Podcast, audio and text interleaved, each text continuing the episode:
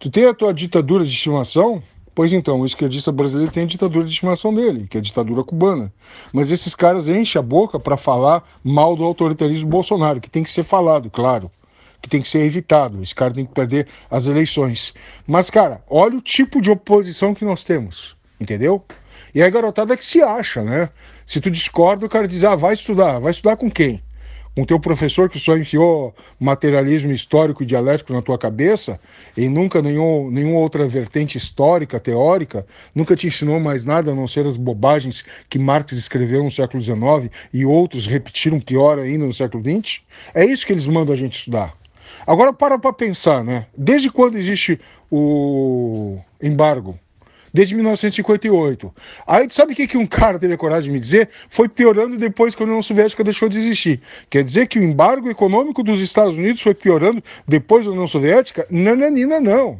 Na verdade, o que piorou foi porque a União Soviética deixou de comprar açúcar subsidiado da ilha de Cuba, que é a única, é a única commodity que dava dinheiro para o país. Ou alguém acha aí que charuto e rum compensa o resto? Percebeu?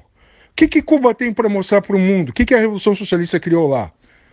Só um monte de boia fria com carteira de trabalho, entendeu? Porque na verdade o que, que é a mão de obra principal de Cuba? É cortador de cana, não dá para mecanizar, senão gera desemprego. Os caras não têm indústria. E a principal indústria geradora de emprego, que seria o setor terciário do turismo, os caras não deixam. Não abrem um país.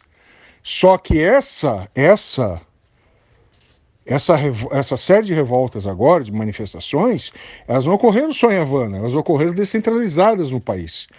E para quem gosta de acompanhar a história de verdade, não bobajada marxista, vai se lembrar que justamente vários países do leste europeu começaram a cair depois que os caras souberam o que estava acontecendo lá na Alemanha, que derrubaram o muro.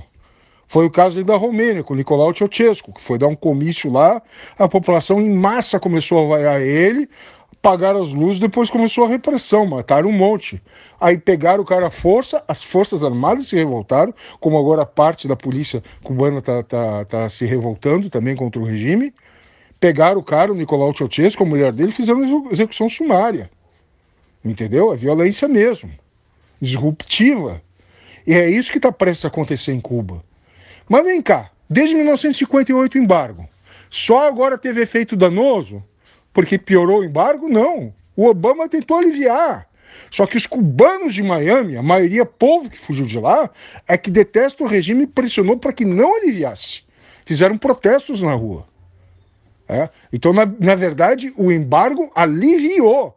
O que piorou foi a competência cubana para continuar gerindo o país, já que não tem o apoio soviético, já que Rússia não se interessa, já que a China não está nem aí para aquilo ali. Cuba está isolada pela sua própria incompetência. Né? E vem cá, tem mais uma coisa que, que eu não sei, não sei como é que não falaram ainda. Cuba não se caracteriza pela sua excelente medicina, não é esse trololó que a gente ouve toda hora? É? Então, cadê a, a excelente medicina aí? Já que um dos itens pelos quais a população se revoltou, porque está faltando, além da comida, são os medicamentos e as vacinas. Cadê? Então, como é que tu pode ter medicina social, medicina avançada no mundo, diminuir a taxa de mortalidade, mortalidade, mortalidade infantil, aumentar a expectativa de vida sem vacinação? Não existe. Na verdade, grande parte da queda da mortalidade infantil em Cuba é por causa dos abortos em massa. Aborto feito em escala industrial. Então aí, né, claro, tu não tem mortalidade infantil porque já matou antes.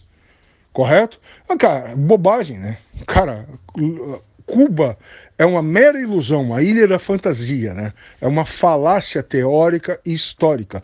E tu vê aí, né, que essa galerinha que tá aí agora dando a desculpa do embargo, cara, e assim, ó, a esquerda burra é a esquerda latino-americana, tá? Porque se tu vê eh, partidos de esquerda em, no Canadá, nos Estados Unidos, na Europa, cara, na maior parte dos países adiantados, a esquerda lá, ela deplora o regime cubano, ela é contra. Mesmo aquele Bernie Sanders lá, ex-candidato à presidência pelo Partido Democrata, que se diz socialista, que se diz socialista, tá? O cara fala, ó, o embargo econômico americano não deveria mais existir, mas o regime cubano tá todo errado, não tem que tem que ter eleições livres. Cara, qualquer um do mundo civilizado sabe isso, né? E quem é que é contra eleições? É partido que está sozinho no poder e não quer disputar a eleição.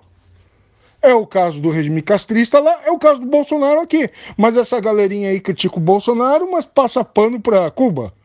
Ou então o cara que é de direita. Uh, critica Cuba, como está rolando agora, mas passa pano para o Bolsonaro e outros partidos e ditaduras de direita, o mundo afora. Né?